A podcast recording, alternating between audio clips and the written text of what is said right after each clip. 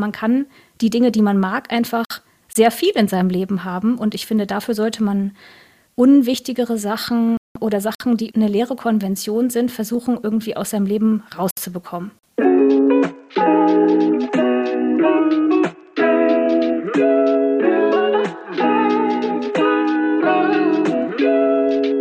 Herzlich willkommen zum Frugales Glück Podcast, dem Podcast über Minimalismus, Nachhaltigkeit und vegane Ernährung. Mit mir, Marion Schwenne. Hier erfährst du, wie du mit weniger besser leben kannst. Viel Spaß dabei!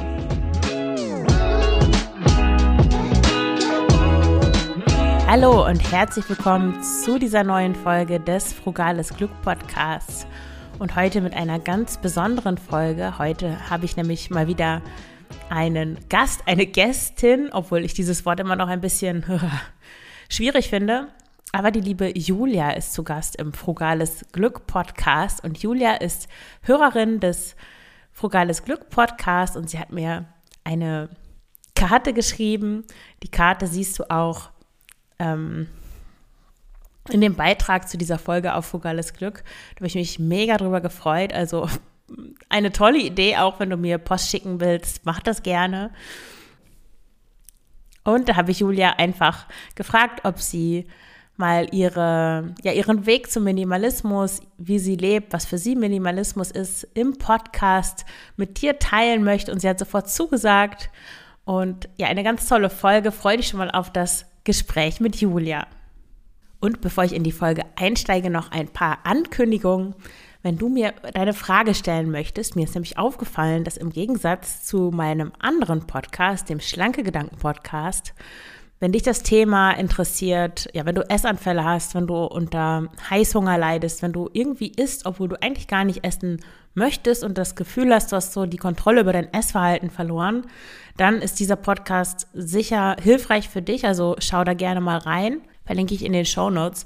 Auf jeden Fall bekomme ich da viel mehr Fragen von HörerInnen zugesandt und ich möchte dich auffordern, mir auch in diesem, für diesen Podcast Fragen zu schicken, mir Fragen zu stellen, was interessiert dich, äh, wo steckst du fest, wo kommst du nicht weiter, was ist deine Herausforderung, wo würdest du gerne minimalistischer leben, aber es klappt nicht, wo möchtest du dein Leben gerne einfacher machen, ähm, mehr Leichtigkeit in dein Leben holen, indem du ballerst jeglicher Form, sei es materiell oder immateriell, abwirfst. Also schreib mir da gerne deine Frage und ich habe das ganz einfach gemacht. Ich habe ein Formular erstellt, das brauchst du nur anzuklicken und dann kannst du direkt deine Frage eintragen und du musst auch nicht äh, persönliche Dinge über dich preisgeben, E-Mail-Adresse, das alles wird nicht erhoben. Du kannst das freiwillig machen, aber du musst es nicht. Den Link findest du in den Show Notes, also nutze das gerne und ich mache dann eine Podcast-Folge als Antwort auf deine Frage. Und ja, meistens die Fragen, die von HörerInnen direkt gestellt werden, sind auch für alle anderen meistens sehr interessant. Und für mich ist das natürlich auch eine tolle Möglichkeit, um zu erfahren, was dich so bewegt, welche Probleme du hast, welche Herausforderungen, was dich beschäftigt.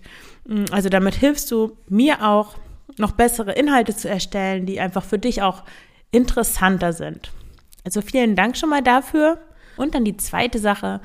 Du hast vielleicht mitbekommen, dass ich zwei Bücher geschrieben habe. Einmal das Minimalismus mit Kindern Buch und dann das Minimalismus Handbuch. Und ich bin zu einem anderen Zahlungsanbieter umgezogen und da habe ich dann gedacht, die Bücher sind eigentlich bisher ein bisschen zu teuer und ähm, ich möchte die Preise senken. Also ich habe die Preise gesenkt. Du kannst jetzt das Minimalismus mit Kindern Buch für 13 Euro kaufen und das Minimalismus Handbuch für 18 Euro. Und ich habe jetzt auch die Möglichkeit eingerichtet, dass du beide Bücher zusammen als Paket für 25 Euro kaufen kannst. Das ist auch eine super Möglichkeit, um mich und den Frugales Glück Podcast zu unterstützen und ja gleichzeitig etwas dafür zu bekommen. Ist auch ein super Geschenk übrigens natürlich für alle Menschen, die sich auch für Minimalismus interessieren oder einfach ein bisschen ihr Leben ausmisten, entrümpeln möchten. Also wenn du die Bücher kaufen möchtest, die Links findest du auch in den Show Notes und ich danke dir ganz herzlich dafür. Eine andere Möglichkeit, mich zu unterstützen, ist, dass du Bücher bei Buch 7 kaufst. Buch 7 ist ein nachhaltiger und sozialer Buchversand. Die Kosten sind die gleichen wie überall auch sonst. Wenn du meinen Affiliate-Link verwendest, bekomme ich eine kleine Provision, ohne dass dir mehr Kosten entstehen und du unterstützt gleichzeitig ein nachhaltiges und soziales Buchprojekt und mich und den Frugales Glück Podcast. Also auch eine tolle Möglichkeit, um mich zu unterstützen. Und du kannst natürlich auch immer gerne den Podcast weiterempfehlen. Einfach die Folge oder den ganzen Podcast über den Teilen-Button an jemanden schicken, für den das auch interessant sein könnte. Oder einfach eine Bewertung dalassen, das wäre auch toll. Ich habe gesehen, bei Spotify gibt es 80 Bewertungen und eine Gesamtnote von 4,5. also wenn du dir, ähm, wenn du den Podcast gerne hörst und dir einfach fünf Sekunden Zeit nimmst, dann einfach bei Spotify nach unten scrollen und dann siehst du die Möglichkeit, eine Bewertung abzugeben. Einfach die fünf Sterne anklicken. Du musst da nichts schreiben, du musst keine Romane schreiben. Das geht wirklich super schnell. Und das ist einfach eine Wertschätzung für meine Arbeit. Also vielen Dank, wenn du mich unterstützt. Vielen Dank an alle, die mich bereits unterstützt haben in der Vergangenheit und jetzt ganz viel Spaß mit der Folge mit Julia. Hallo liebe Julia, herzlich willkommen im Frugales Glück Podcast. Hallo Marion, schön, dass ich hier sein kann. Ja, sehr schön. Ich äh, fange gleich mal an. Was hast du denn heute Vormittag bisher so gemacht? Äh, noch nicht viel, ähm, außer gemütlich gefrühstückt, weil ich gerade ähm, arbeitslos bin. Das äh, können wir auch noch besprechen. Das hängt schon auch ein bisschen mit dem Thema Minimalismus zusammen. Aber ich habe äh, sehr ausführlich gefrühstückt und zwar, wie es meine Art ist, ähm, ziemlich deftig. Und ähm, das klingt spannend, ja. genau. Ähm, gemütlich mit meinem Freund Kaffee getrunken und ja, dieses Setup hier eingerichtet und sonst eigentlich noch nicht viel. Klingt super. Na, es ist ja auch erst 11 Uhr, nicht, dass die ZuhörerInnen jetzt denken, es ist schon drei oder so. Äh, Wäre ja auch egal. Aber ja, wir wollen ja heute über Minimalismus sprechen. Und was bedeutet denn für dich Minimalismus? Das ist ja immer so eine sehr individuelle Sache. Und mich würde interessieren, was für dich eigentlich Minimalismus ist. Genau, also diese, diese, was du ja schon sagst, ist es halt ein total weites Feld, was Leute unter Minimalismus verstehen. Und ich weiß gar nicht, ob ich mich direkt so labeln würde, aber in diesem weiten Feld fühle ich mich auf jeden Fall irgendwie sehr wohl und äh, inspiriert. Deshalb ähm, klaue ich mir dieses kleine Etikett vielleicht so Teilzeit, aber ähm, generell sehe ich das als eine Hilfe irgendwie in der Entscheidungsökonomie für ein äh, schöneres, stressfreieres Leben. Also eine Hilfe, sich zu entscheiden durch bestimmte Konzepte, durch Entscheidungen, die man einmal trifft und dann nicht jeden Tag wieder treffen muss. Und ähm, ah, spannend, ja. Die man natürlich auch rückgängig machen kann, aber die vor allen Dingen ähm, Räume schafft für andere Sachen. Also. Ah, spannend, ja, also so flexible Entscheidungshilfen eigentlich. Genau, also was ich damit meine, ist so ein bisschen diese Illusion, dass man immer nur denkt, dass man sich für Sachen entscheidet. Aber mit jeder Sache, für die man sich entscheidet, entscheidet man sich auch gegen eine Sache. Also entscheide ich mich für einen Vollzeitjob, entscheide ich mich gegen mehr Freizeit, entscheide ich mich, einen Vollzeitjob und ein Kind zu haben, entscheide ich mich gegen ein Sozialleben. Basically, bei den meisten Leuten ist das, glaube ich, so. Also, das ist jetzt alles natürlich subjektiv. Mag sein, dass das für manche Leute auch ähm, stimmt, aber grundsätzlich ist es so, dass es eine begrenzende Sache gibt und das ist die Lebenszeit. Und ähm, also das klingt jetzt auch so ein bisschen abgelutscht, aber ähm, man kann halt nicht alles im Leben haben, aber man kann die Dinge, die man mag, einfach sehr viel in seinem Leben haben. Und ich finde, dafür sollte man unwichtigere Sachen oder Sachen, die irgendwie eine leere Konvention sind, versuchen irgendwie aus seinem Leben rauszubekommen. Hm. Ja, das ist total spannend. Das, dahinter steht ja auch dieses Konzept von Verzicht. Viele Menschen denken ja bei Minimalismus an Verzicht. So die Menschen wohnen nur noch in leeren Räumen mit 20 Sachen aus dem Koffer oder so. Aber ich finde, ja, gerade Verzicht ist ja, bedeutet auf der einen Seite ein Verzicht, ist auf der anderen Seite immer ein Gewinn und umgekehrt. Und viele vergessen das. Also was du auch sagst, auch ja, das mit dem Vollzeitjob oder mit den Kindern ich glaube, viele haben so die Illusion, dass man wirklich alles mhm. haben kann. Ähm, ich weiß gar nicht, woher das kommt. Und dann, und dann machen sie sich selbst, prangern sie sich selbst an, wenn das nicht klappt. So, warum kriege ich jetzt nicht mal einen Vollzeitjob und meine zwei kleinen Kinder unter einen Hut? Die anderen schaffen das doch auch alle. Äh, Ja, aber. Ja, ich glaube, dass das die Illusion ist, dass wir einfach, also erstmal ist das einen, schon ein Luxusproblem. Also früher hatten die Menschen nicht diese Wahl und auch nicht diese Pluralität an Lebensmodellen, die sie irgendwie gesehen haben. Und wir sehen halt alle diese Lebensmodelle und denken uns, ah, wir können uns da einfach aus allen das Beste raussuchen. Aber das funktioniert eben nicht. Also mein liebstes Beispiel ist, also sind die Menschen, das soll jetzt nicht gegen Hunde gehen, aber die irgendwie eine Familie haben, arbeiten, also schon total gestresst sind und dann denken, ich brauche noch einen Hund, weil zu einem richtig guten Leben und zu einer Familie gehört irgendwie noch ein Hund. Und ich denke mir so, ja, krass, das finde ich auch, das ist, war auch immer mein Gedanke, ja. Warum habt ihr jetzt noch einen Hund? Ja, warum jetzt noch der Hund? Das ist doch der Wahnsinn. Also, oder warum jetzt noch äh, der Kleingarten, der total viel Arbeit macht und äh, was ja auch, also ich denke mir so, wenn ich noch mal richtig Bock auf einen Hund habe, dann kann ich das ja auch noch machen, aber vielleicht einfach nicht jetzt. Also einfach vielleicht. Nicht alles auf ja. einmal, ja. Ähm, ich habe auch schon so eine. Ein Haus ja. abbezahlen für 20 Jahre, sowas auch. Ja, ja, das finde ich auch ähm. total krass. Das ähm, erfordert, also die Dinge ziehen natürlich immer andere Dinge hinter sich her. Mhm. Und ähm, das Haus ist ja nicht so schlimm, obwohl doch, das ist auch, das zieht auch Arbeit hinter sich her, aber es zieht dann auch noch den Vollzeitjob hinter sich her. Ja. Ähm, aber gut, wenn das die Entscheidung ist und man damit glücklich ist und das ausfüllen kann, dann ist das eine super Sache. Ja. Und wie bist du denn eigentlich zum Minimalismus gekommen? Also, ähm, ähm, und wie lange ist das vielleicht auch schon her? Also, äh, das war jetzt nicht so eine, ich lese ein Buch oder ich höre einen Podcast und das ist eine, äh, in dem Fall war es keine Entscheidung, sondern es hat sich so ein bisschen in mein Leben äh, hineingeschlichen. Ähm, ich bin irgendwie ein wenig in diesem studentischen Lebensstil verhangen. Ich bin jetzt 36, lebe in einer WG ähm, mit meinem Freund zusammen und zwei anderen Menschen und ähm, habe jetzt auch nicht vor, das in naher Zukunft zu verändern.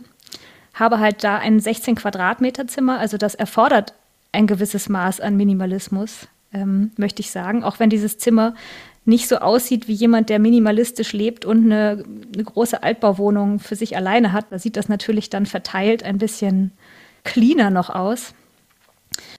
Ähm, genau, und ja, diese, also das Studium, danach habe ich noch promoviert und ähm, es gab auch Zeiten mit irgendwie wenig Geld oder wo ich da irgendwie drauf schauen musste. Und da habe ich mir gedacht, ich muss da ganz klare Prioritäten setzen, dass ich die Sachen machen kann, die mich glücklich machen und überlegen, was mich vielleicht auch gar nicht so glücklich macht. Also mein Beispiel sind immer die wahnsinnig schlechten Kässpätzle in so einem Wirtshaus essen.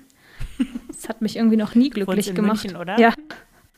Genau, das ist immer so die eine Option mit irgendwie äh, noch Spinatknödeln oder so, die es da gibt, oh, ohne Fleisch.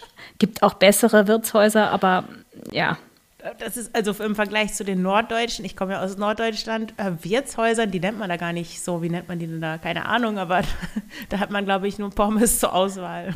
Ja, ich. Spinatknödel sind ja schon ziemlich fancy. Ja, ja, stimmt. Also ich, äh, ich komme auch aus Norddeutschland, aber ich bin hier sozusagen ähm, hin migriert. genau. Ja, nee, mehr als Pommes gibt es schon, aber es sind immer die gleichen Sachen und es ist sehr ähm, Mehlschwitzenlastig ja. ja, ich kann es mir vorstellen. Genau, aber so bin ich so ein bisschen zum Minimalismus gekommen. Das hat mich ähm, auch viel interessiert. Also so bin ich ja auch auf deinen Podcast gekommen. Ich habe da immer mal rumgelesen und geschaut, ähm, was die Leute so machen. Und ähm, auch in der WG gab es da die ein oder andere MitbewohnerInnen, die sich dafür interessiert haben. Und ich finde auch, dass man, dass Minimalismus auch so eine Art Community-Effekt sein kann. Also gar nicht durch das Einsparen von Dingen, aber durch das Teilen von Dingen. Also dadurch gibt es dann eigentlich sehr viele Dinge, aber ähm, da man sie irgendwie nur Teilzeit besitzt oder teilt, ja, hat man da irgendwie, ähm, finde ich das ein total schönes Konzept und es funktioniert total gut und ist auch ähm, nachhaltig. Ja, du, wenn du in der WG wohnst, dann teilst du ja schon eine große Sache, für die viele, die viele Leute nicht teilen, nämlich den Wohnraum. Das ist eigentlich auch finanziell sehr smart. Ähm, ja, das lohnt sich tatsächlich total. Ähm, und ich finde das also einmal lebe ich auch gerne in einer WG und bekomme da total viel Inspiration, wie andere Leute ihr Leben leben und äh, merke auch selber immer mehr, was ist mir eigentlich wichtig. Also dadurch, dass ich mit anderen Leuten zusammenlebe, dadurch, dass es da auch manchmal Konflikte gibt. Aber es ist halt auch eine Entscheidung, die ich für das Jetzt treffe und die ich später auch nochmal anders treffen kann, weil ich mir gedacht habe, wie mit dem Hund. Also ich kann halt auch noch mit 60 Jahren in eine total schön eingerichtete Wohnung ziehen, wo alles so aussieht, wie ich mir das ausgedacht habe. Das wird dann auch total schön sein. Das wird nicht weniger schön sein, wenn ich, wenn ich das erst dann mache, aber ähm, jetzt wohne ich halt so und habe mir dadurch andere Freiheiten irgendwie äh, erschaffen. Hm. Das führt auch schon zu der nächsten Frage, was eigentlich, ähm, was ist für dich das Tolle am Minimalismus? Auf jeden Fall ähm, die Freiheit und Unabhängigkeit, also einmal natürlich von Dingen, aber vor allen Dingen auch finanziell. Also, ähm, dass ich mir, das hast du ja in deinem Podcast auch schon gesagt, dass ich mir sozusagen potenzielle Gestaltungsräume offen halte für die Zukunft. Also, dass ich jeden Tag neu entscheiden kann, was möchte ich machen, mich nicht mit kleinen Entscheidungen irgendwie, was will ich anziehen oder sowas ablenke.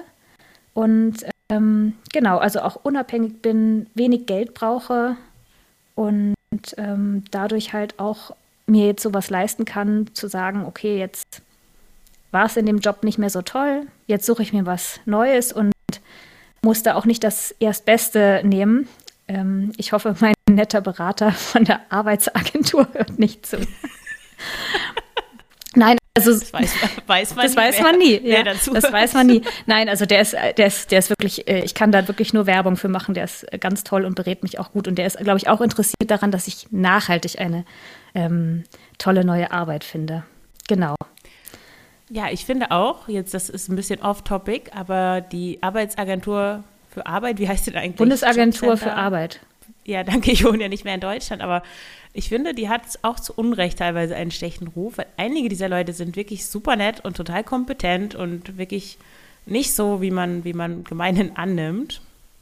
Ja, überhaupt. Also ich bin da, ähm, das ist jetzt auch off-topic, aber ähm, in so eine Sonderabteilung geraten für GeisteswissenschaftlerInnen, glaube ich. Ah, oder? in der war ich auch. Ja, ich habe mal kurz ja. in Berlin gewohnt, da war ich auch in dieser Abteilung. Die ist super. Die sind so nett da und ähm, ja. ja, das finde ich wirklich toll. Man, muss man ja auch mal sagen, dass manche Dinge auch wirklich gut laufen. Ja, ja, eben. Da, ja, das vergisst man ja so schnell, wenn man immer sich darauf fokussiert, was alles schlecht ist. Ähm, ja, genau. Habe ich dich unterbrochen. Nee, ähm, gar nicht. Äh, das ist ja ein Gespräch. Also du brauchst wenig, äh, du brauchst, das ist ein Gespräch, ja. Ähm, es, äh, du brauchst weniger Geld. Ja, das ist auch gerade in Bezug auf Arbeit, finde ich, super wichtig, weil sonst, äh, wenn man halt diese, in dieser Hausabbezahlfalle ist oder in, in so seinen Lebensstil so hoch skaliert hat irgendwie, äh, diese Lifestyle-Inflation, dann ist man einfach davon, so macht man sich so abhängig davon, immer einen bestimmten Betrag verdienen zu müssen und nimmt sich dann die Entscheidungsfreiheit eigentlich, das auch mal kurz, ja, ein, ein, paar Monate oder so weniger Geld zu verdienen oder ganz darauf zu verzichten, zum Beispiel, indem man Arbeitslosengeld bekommt oder, oder was auch immer oder von seinem Ersparten lebt, um eben was anderes zu finden und seine Lebensqualität dann eigentlich wieder zu verbessern. Um, und ja, und viele Menschen bleiben dann einfach in Jobs, die sie total unglücklich machen. Ja, und ähm, was ich jetzt noch zum Minimalismus dementsprechend äh, als Positives äh, sagen wollte, ist, äh, also drei Punkte habe ich mir nämlich notiert, nämlich äh, Fitness, Abhärtung und äh, Kreativität. das ist sehr schön. Wenn man zum Beispiel kein Auto hat. Und ähm, gerade mit diesem überall mit dem Fahrrad hinfahren oder also fast überall oder mit den öffentlichen, aber vor allen Dingen mit dem Fahrrad, äh, auch bei Regen und ähm, die Leute sind immer so äh, ja erstaunt, dass man das irgendwie sich antut und bemitleiden einen. Und ich bemitleide halt immer diese Leute, die in dem SUV an mir vorbeifahren, weil ich mir denke, du genießt gerade nicht dieses kostenfreie Fitnesstraining, das ich genieße und ähm, diese, ähm, ja, die frische Luft und habe immer das Gefühl, dass die Leute sich ein komplett paradoxes Lebensmodell oder Lebensvorstellung gezimmert haben, in der sie irgendwie ähm, schlank und durchtrainiert sind, aber in ihrem Auto sitzen und im Büro sitzen. Und ich denke mir immer so, das müsst ihr doch sehen, dass das gar nicht zusammenkommen kann. Das ist völlig absurd, ja. Ja, Genau. Also das ist auch toll am Minimalismus. Man, ähm, man äh, ent entwickelt, glaube ich, eine gewisse Grundfitness, ohne dass man überhaupt Sport macht. Ja, das ist ein ganz, ja, super Punkt. Mir geht es auch so zum Beispiel beim Putzen. Ich habe, ich noch, ich bin noch nie auf die Idee gekommen, eine, eine Person anzustellen, um mich, für mich zu putzen. Äh, erstens, weil ich das effizient selber machen kann und da gar nicht so viel Zeit für brauche. Aber zweitens, weil ich auch finde, das ist so, ja, einfach kostenlose Bewegung, die auch schön sein kann. Das muss ja nicht unbedingt irgendwas Schlechtes sein.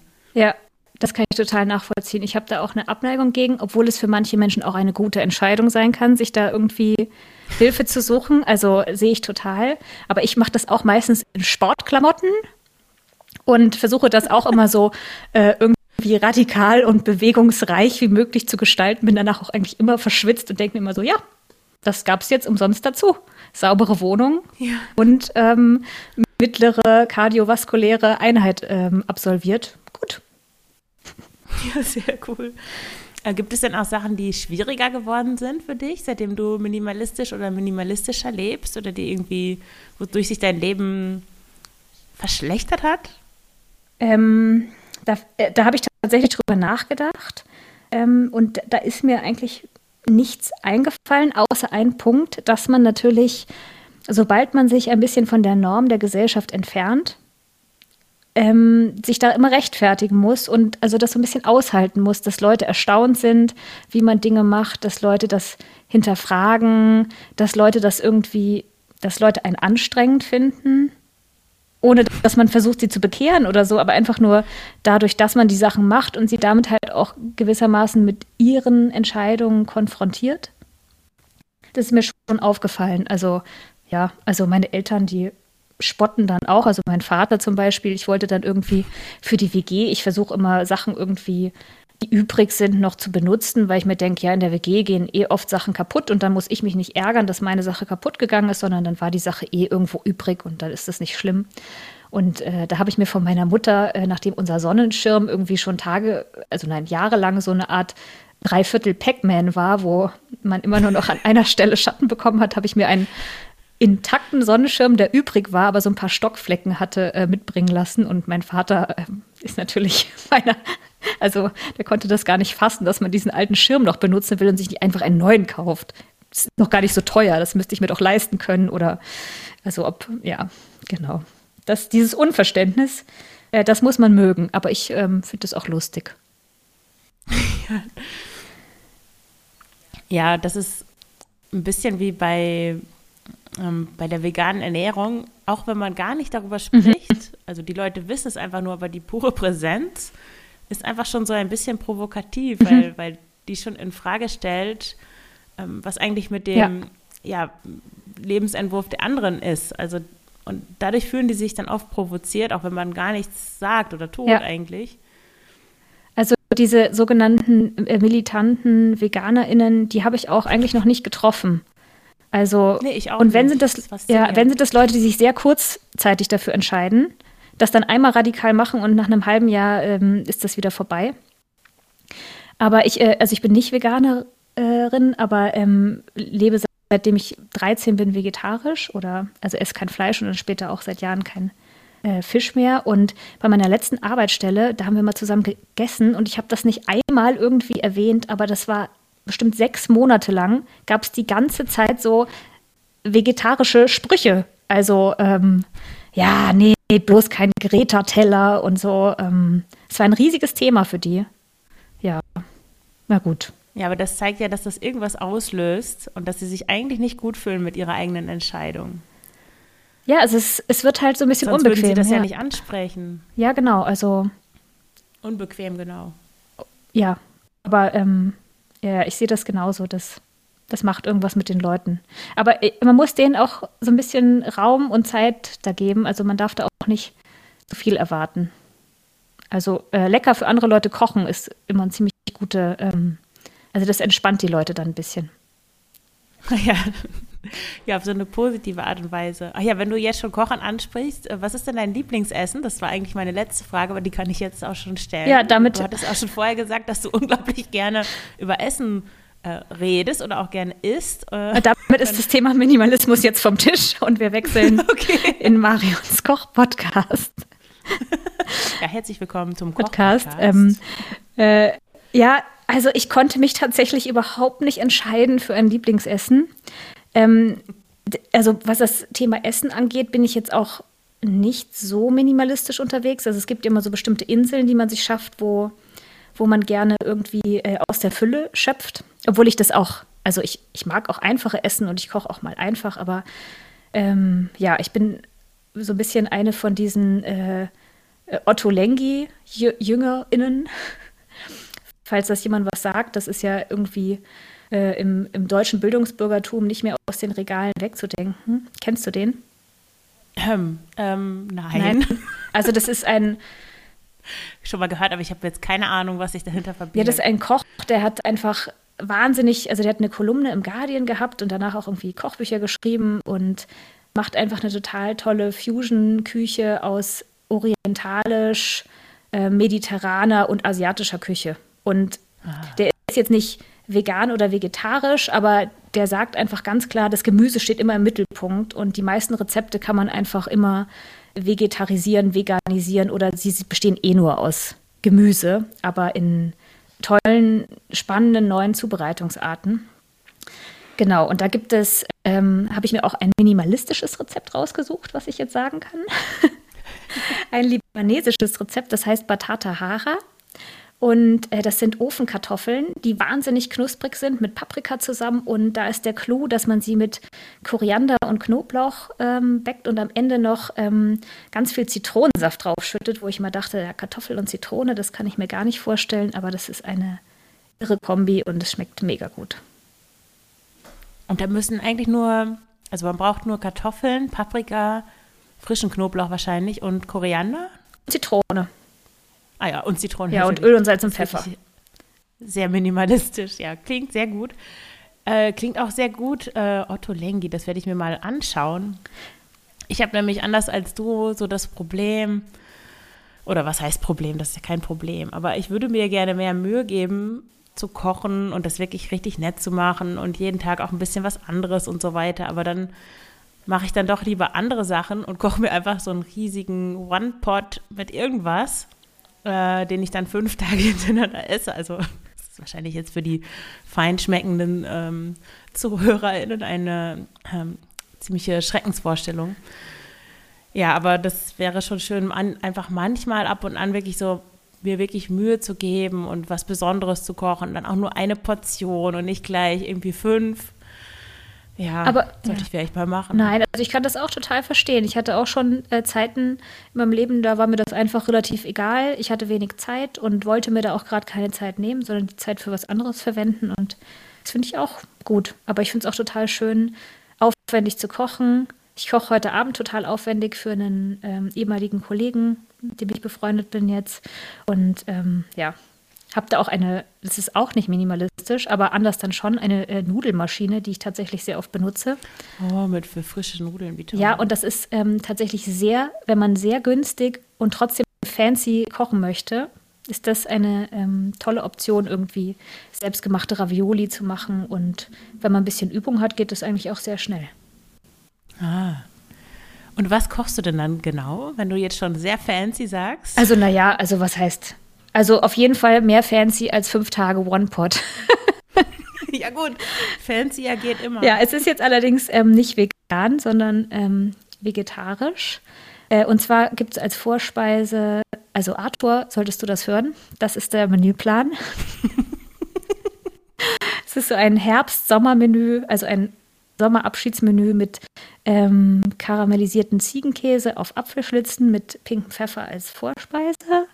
Dann äh, Kürbis-Pistazien-Ravioli in Portweinsoße als Hauptgericht und ähm, Kürbiskernöl-Parfait als Dessert. Wow, okay. Ein Mehrgänge-Menü. Ja, das ist äh, wirklich fancy. Hm. Arthur hat es ganz schön gut, glaube ich. Ja, hoffentlich. Nein, aber ich finde, also ich habe auch von dieser umfassenden Küche ziemlich viele Tricks gelernt, die man auch sehr ähm, minimalistisch umsetzen kann. Also ja, Also zum Beispiel, mm. soll ich da noch ein Beispiel oder ist es jetzt schon wieder zu lange? Nee, ähm, hau raus, natürlich. ähm, ich weiß nicht, ob du das kennst. So, ähm, dass man so ein Dressing aus äh, Tahini macht und ja. da einfach noch ein bisschen Knoblauch und Zitrone hinzufügt und Salz und das dann einfach so lange verdünnt, bis es irgendwie eine tolle Konsistenz hat. Und ich finde, mhm. diese Soße kann man irgendwie zu sämtlichen Gemüse- oder Linsengerichten hinzufügen oder als Dressing und hat immer ein tolles Essen. Aber muss man die dann in so einem, in so einem Profi-Mixer eigentlich machen? Nein, also die mache ich in einem Marmeladenglas. Ah, tatsächlich. Ah, weil bei mir manchmal entstehen da, das verbindet sich irgendwie nicht so gut und dann ist es so ein bisschen klobig. Nee, da muss man weiter rühren und mehr Wasser nachschütten. Ah, du rührst, du schüttelst nicht. Nee, du musst es rühren, ja. Okay, also mit einem Quehl, mit so einem Schneebesen? Nee, mit einem Teelöffel. Ah. Es ist hä? wirklich ganz, ganz einfach, ja. Hm. Also kein Schneebesen, deswegen hat das bei mir vielleicht nicht so gut funktioniert. Ja, du hast das Dressing gleich verschreckt. Ah, okay. Ja, das ist ja auch Chemie, ne? Beim etwas auf, also fanzigeren Kochen ist es wahrscheinlich ähnlich wie beim Backen eher noch ein bisschen Chemie und ja, wenn man dann den Schneebesen benutzt. Nein, nein, nein, das kannst du schon benutzen, aber du brauchst das einfach gar nicht. Hm. Okay. Ich habe bisher die, also Tahin immer einfach so dazu gegossen. Ah, ja, okay. Das, in, mhm. in den One-Pot, so in die, ja. das ist super, um das anzudicken und das Sättigen dazu machen. Das stimmt. Äh, ja, aber so als Dressing, Dressing ist natürlich auch schon noch mal cooler. Gerade mit Kindern, die mögen das ja auch nicht, wenn alles so zusammen gemischt ist, ja. ist, sondern da muss alles ganz einzeln sein und ja, dann ist eine gute Soße natürlich immer sehr gut. Aber was ich am Essen generell gut finde, ist, dass das, das ist ja so eine ganz wunderbare Achtsamkeitspraxis eigentlich, sowohl das Einkaufen von frischen regionalen Produkten zum Beispiel, dann auch das Schneiden, der ganze Kochprozess, so wenn man sich da wirklich Zeit für nimmt und dann so ganz ja, mit seiner Aufmerksamkeit bei dem ist, was man da gerade macht, mit seinen Händen, das ist ja auch so eine mhm. sehr ja, handwerkliche Sache eigentlich. Und mir kommt das manchmal so vor, ich habe jetzt keinen Garten oder sowas, das zu, we zu wenig von so handwerklichen Dingen in meinem Leben sind. Und deswegen finde ich das eigentlich schön, also eine Methode, um mehr auch so in den Körper zu kommen und um, ähm, ja, so eine Achtsamkeitspraxis irgendwie in dem, in, im Alltag zu haben. Ja, und also Selbstwirksamkeit vor allen Dingen auch. Also wenn du aus einer Kartoffel und einer Zwiebel, die ja beide roh so gut wie, äh, also die Kartoffel vor allen Dingen komplett unverzehrbar sind, also durch Geduld und wirklich Prozesswissen und Arbeit, die du da reinsteckst, irgendwie eins der besten Gerichte überhaupt machen kannst, das ist schon, ganz schon irgendwie an Magie. Ja. ja. Ähm, dann kommen wir nochmal zurück zum Minimalismus doch noch kurz. Ähm, gibt es denn etwas, wofür du gerne Geld ausgibst? Ähm, ja, also Essen war jetzt ein Thema, obwohl ähm, ich da auch zeitweise sehr wenig äh, Geld für ausgegeben habe, weil wir ein paar Jahre sehr erfolgreich äh, containert haben. Also Lebensmittel gerettet. Ähm, und äh, sonst habe ich ein äh, Hobby, dem ich relativ exzessiv nachgehe. Ähm, und zwar ist das äh, Ballett. Das ist jetzt nicht so ein Trendhobby, das habe ich mir auch irgendwie nicht ausgesucht. Das war schon immer in meinem Leben und das mache ich total gerne. Und ähm, da war schon immer klar, egal wie wenig Geld ich habe und wenn ich nur noch Nudeln mit Ketchup esse, also das muss stattfinden.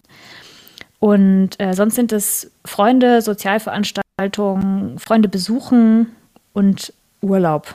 Aber also gerne auch in Kombination mit äh, Freunden zusammen oder wir ähm, mieten da jedes Jahr mit einer sehr großen Gruppe, suchen wir uns ein Ferienhaus und ähm, schwelgen im Luxus, der am Ende halt sehr wenig kostet, weil wir einfach so viele sind und ähm, so eine tolle Gruppendynamik einfach haben. Ah, das ist eine großartige Idee. Im Luxus, jetzt habe ich mir direkt eine Villa mit äh, ja. so einem Never-Ending ja. Pool oder wie heißt das? Äh, Infinity, Pool. Pool. Nein, aber mit einem äh, ja. äh, Never-Ending äh, Grundstück, wo man sich denkt, okay, wow, mehrere Hektar. Jetzt hier ist der Olivenhain und dort drüben. Oh. Ähm, also das ist so wunderschön, was man da irgendwie an Häusern in Südfrankreich, in Spanien, in Italien mieten kann, ähm, wenn man sich nicht darauf beschränkt, dass es direkt am Meer sein muss. Und hat man immer einen also ein Pool und diese Gärten, wo dann Wiedehopfe durchspringen und Rehe und ja, oh. man will das, das Grundstück gar nicht verlassen, weil man sich denkt, ah ja, Garten Eden, ich bin zurück. ähm, es ist ah, total schön hier und ja. Und am Ende zahlt man dann irgendwie so mit allem Essen und allem Luxus und allen alkoholischen Getränken, die man sich gegönnt hat, so äh, 300 Euro pro Person. Was? Ja. Oh, für eine Woche oder wie? Ja, für eine Woche. Oh, das ist eine großartige Idee. Das ist ja wirklich günstig und nach Spanien oder Frankreich kommt man ja auch relativ schnell. Ja. Ja, letztes Mal sind wir tatsächlich ähm, komplett öffentlich angereist ins hinterletzte französische ähm, Kaff. War auch ein bisschen anstrengend, war aber auch ein bisschen lustig. Mhm. Und wie viele Leute seid ihr dann so? Ähm, jetzt waren wir, glaube ich, zwölf Erwachsene und vier Kinder. Ah ja, für Kinder ist das natürlich auch großartig. Oh, so, sowas müsste ich auch mal machen. Ja, das ist total toll. Also das ist meine Art von, ähm, ich gehe sonst noch äh, campen mit meinem äh, Freund, das mag ich auch sehr gerne, aber diese Ferienhausurlaube, das machen wir jetzt seit ja, mehreren Jahren. Das ist wirklich immer total schön. Und das Tolle ist, ähm, es gibt in größeren Gruppen viel weniger irgendwie Reibereien oder Konflikte, weil man immer jemanden findet für was Aktives oder für was Ruhiges und ähm, daher kann jeder die ganze Zeit immer machen, was er sie will und ähm, die anderen Leute auch und es geht total gut zusammen. Ja, das ist echt eine gute Idee, gerade auch mit den Häusern, die nicht direkt am Meer sind. Und da braucht man auch kein Haus zu kaufen. Viele Menschen denken ja auch, sie bräuchten ein Ferienhaus irgendwo an der Adria oder so. Ja, ähm, aber ich habe mich immer gefragt, ja, warum muss man denn das besitzen? Man kann das doch auch mieten und dann hat man nächstes Jahr, kann man irgendwo anders hinfahren. Das, ja. ja, wir haben das auch mal durchgerechnet, auch wenn man sich äh, einen Camper anschafft zum Beispiel, wie, ähm, also wie irrational oder unökonomisch das ist, was man da, wir haben dann so gegengerechnet, wie viele Ferienhäuser man sich mieten könnte in der Zeit. Also das ist ganz absurd. Ja. Und man muss die ganze Zeit damit fahren ja auch. Also man muss ja auch noch von A nach B kommen. Ja, total. Und ich persönlich finde jetzt Autofahren hm, ja nicht so toll. Also mir macht das keinen Spaß. Mir wird schlecht, ich kann nicht lesen. Oh nein. Hm. Ja, also mein Freund hat tatsächlich einen Camper. Also jetzt wirkt das so ein bisschen opportunistisch. also ich würde mir, ich bin total dagegen, aber ich nutze ihn natürlich trotzdem, weil das halt auch sein, ja, es ist seine große Sache und ich bin da halt sozusagen mit dabei. Und wir gestalten das Fahren und auch diese langen Zugfahrten einfach so, dass der Urlaub ab dem ersten Tag sofort beginnt und dann fährt man halt nur eine halbe Stunde und wenn man sich dann denkt, jetzt ist dringend Zeit für ein Eis, dann hält man an und isst dieses Eis und verbringt seinen ersten halben Tag im Vorort der Stadt. Und splittet auch diese Bahnfahrten und übernachtet dann mal in irgendeinem lustigen Dorf oder ähm, macht noch eine, bleibt noch eine Nacht in Paris. Das ist eigentlich total, ähm, also langsames Reisen, da sieht man viel mehr, als wenn man mit dem Flugzeug auf die andere Seite der ähm, Welt fliegt, finde ich. Mhm. Ja, ich finde auch Fliegen, ich mache das zwar immer noch manchmal, aber ich, ich finde es auch so anstrengend. Irgendwie dieses Warten, ich finde, das ist so, man merkt, das, das ist so erschöpfend, für mich zumindest. Und wenn ich dann da angekommen bin, dann brauche ich erstmal eine ganze Weile, bis ich da wirklich angekommen bin, so wie dieser Indianerspruch, hm, kennst du sicher, wo der das erste Mal mit der Bahn gefahren ist oder so, mit der Eisenbahn und dann äh, da wartet, bis seine Seele hinterhergekommen ist und so viel Stimmer noch kommt mir das beim Fliegen vor. Ja, ich habe immer das Gefühl, ich muss warten, bis meine Schleimhäute hinterhergekommen sind, weil ja, ähm, man ja an Flughäfen, also das ist ja dieser Marc-Uwe Kling-Spruch, dass man da testet, was man den Leuten alles zumuten kann, indem man ihnen alles zumutet. Zum Beispiel, dass man sie in diesen ähm, durch ähm, klimaanlagisierten Flugzeugen zu ähm, kleinen Dörrflaumen verschrumpeln lässt, indem man alle Feuchtigkeit aus der Luft zieht. Also ja, nee, nicht schön. Aber Bahnfahren kann auch sehr anstrengend sein, muss man leider sagen. Ja, vor allem in Deutschland. Ja, der, derzeit ist es nicht so gut. Aber es kann auch sehr lustig sein. Ja. Ich wollte jetzt gerade noch was sagen, das ist mir jetzt entfallen. Ähm. Das ist eine kleine Essenspause hm. für alle Zuhörerinnen. eine kleine Essenspause, genau. ich hatte die Idee gerade, ähm, auch so, äh, so eine Reise vielleicht anzubieten für, für ähm, äh, ZuhörerInnen dieses Podcasts. Also wenn da jemand Interesse hat, auch mal mit mir und meiner Tochter und anderen Leuten zusammen so ein Haus zu mieten, vielleicht will Julia ja auch mitkommen. Ja, du kannst auch gerne bei uns mitkommen. Also das ist eine das lustige Truppe. Aber es gibt ja auch manchmal tatsächlich diese ähm, Angebote, so Ferienlager für Erwachsene. Ähm, ne, kennst du das? Das klingt reichlich schräg. Nee, kenne ich nicht. Ich glaube, das ist eigentlich total lustig. Also, wo es dann wirklich so ein Zeltlager gibt und ähm, man ist halt den ganzen Tag draußen und macht ähm, lustige Sachen. Und ich kenne das aus meinem Freundeskreis, dass viele Leute so statt einer großen Hochzeit, also manchmal statt oder manchmal auch einfach trotzdem, so ein äh, Liebesfest oder ein Festival of Love oder sowas machen, wo ja, alle Leute zusammenkommen, für drei Tage irgendwo campen, jeder hilft irgendwas mit, jeder macht was. Manche Leute bieten Workshops an, andere Leute machen Musik und man kann immer so mittendrin sein oder irgendwo am Rand. Man kann sich zurückziehen, man kann dabei sein. Man muss sich nicht irgendwie ähm, besonders aufbrezeln, weil alle sind eh am Campen. Das heißt, ähm, man hat eine Fließjacke an und setzt sich eine lustige Sache auf den Kopf. Und also diese Veranstaltung fand ich immer total toll und inspirierend. Sie sind nicht teuer, sie sind natürlich irgendwie aufwendig, aber sie bleiben auch ähm, im Gedächtnis. Ja, aber wenn ich mal heirate, mache ich auch sowas. Ich fand das immer so absurd. Das ist ja auch fast wie, naja, nicht wie ein Haus kaufen, aber schon eine richtige Investition. So eine ja, 15.000 Euro locker. Was? Ja. Oh, krass. Ja, ja. Also. Okay, ich bin da nicht auf dem Laufenden anscheinend, aber wow. Mhm. Also, oder eine, ja Gott, für eine kleinen kommst du vielleicht auch mit äh, 5.000 bis 10.000 Euro aus, aber es sind trotzdem, also frag mal, was so ein äh, drei Gänge in einem, in einem einfachen Restaurant mhm. schon kosten pro Person plus Getränke. Stimmt.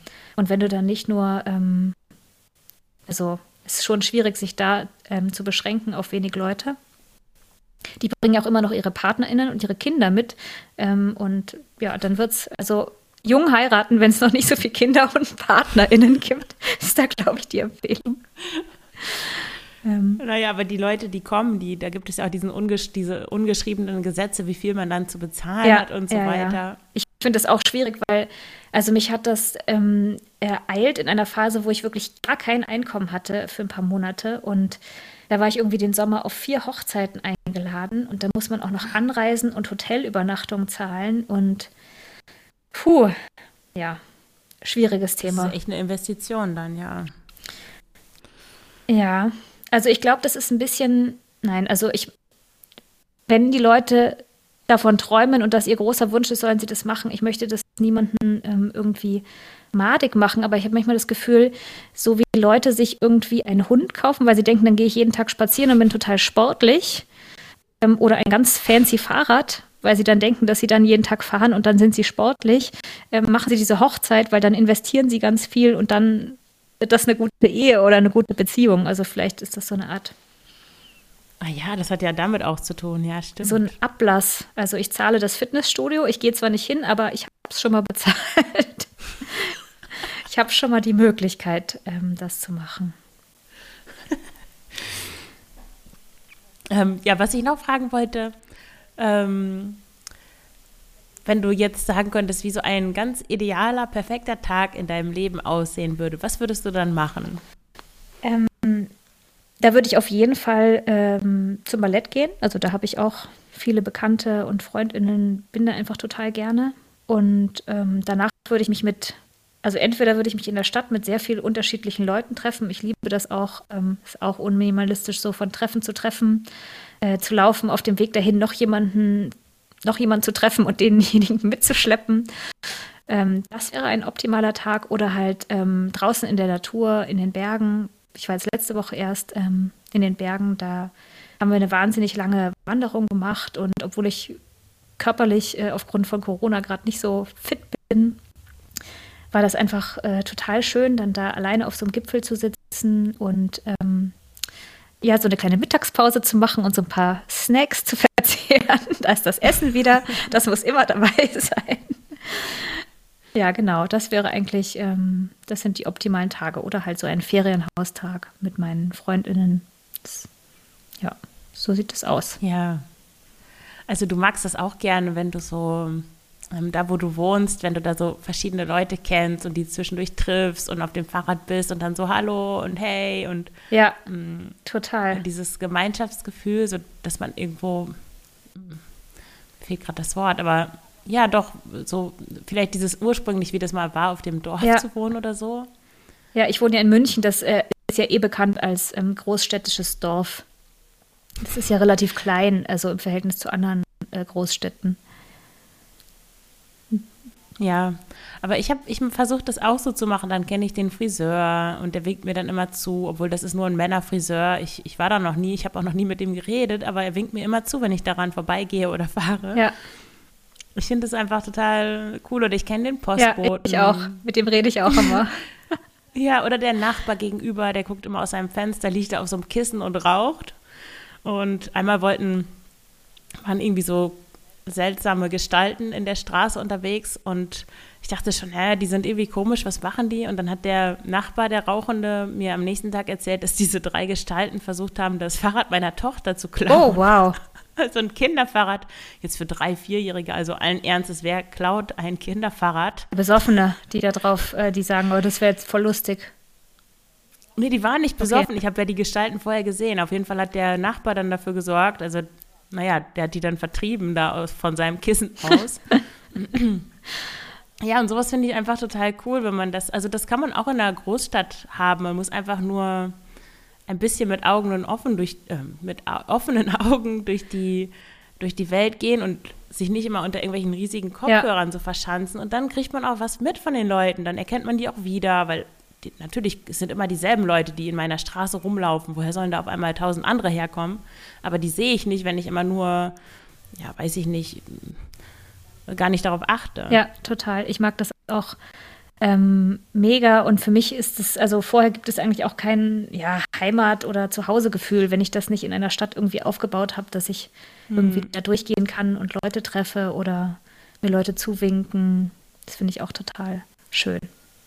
Ja, man kann das eigentlich überall haben. Also dafür muss man nicht, keine Ahnung, nach Buxtehude ziehen, sondern das, das kann man eigentlich in jeder Stadt haben, wenn man einfach nur ein bisschen Ja, ich, offen ist. ich glaube, Buxtehude ist da gar nicht so gut, weil es da zu viele so abgeschlossene Einfamilienhäuser gibt mit so Hecken, wo man sich gar nicht mehr so gut sieht. ah ja, so norddeutsch eben. Ja, Okay, gut, Julia, dann ähm, möchtest du noch etwas mit den HörerInnen teilen, noch irgendwas sagen zum Minimalismus, was, worüber wir bisher noch nicht gesprochen haben?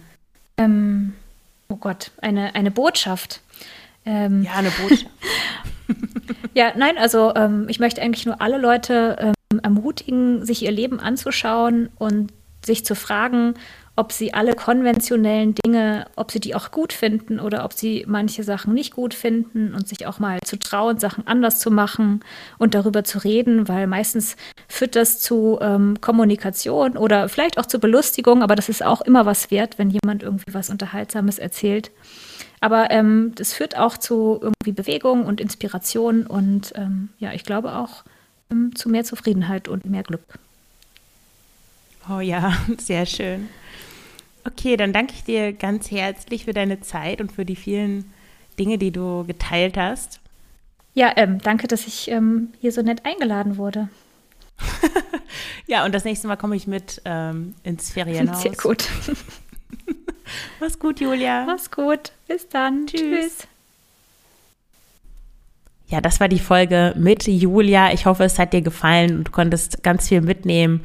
Ich finde das immer wieder faszinierend, wenn Leute so toll sprechen können. Ich habe 40 Folgen gebraucht, bis ich einigermaßen normal ins Mikrofon sprechen könnte, ohne mich die ganze Zeit zu verhaspeln und äh, äh zu sagen und nicht mehr zu wissen, wo ich weitermachen muss. Aber Julia hat sofort super professionell ähm, auf den Punkt ihre, ihren Standpunkt äh, wiedergegeben. Also ich finde das ganz toll und ich, sie hat mich auch selber inspiriert. Ihre Definition des Minimalismus ähm, finde ich wirklich ganz toll. Vielen Dank nochmal, liebe Julia. Und hier noch kurz die Erinnerung. Wenn du meine E-Books kaufen möchtest, dann kannst du das über den Link tun. Bitte füll das Formular aus, wenn du eine Frage stellen möchtest oder einen Episodenwunsch hast. Das geht ganz schnell. Ja, dann danke ich dir fürs Zuhören. Danke für deine Unterstützung. Alles Gute, deine Marion.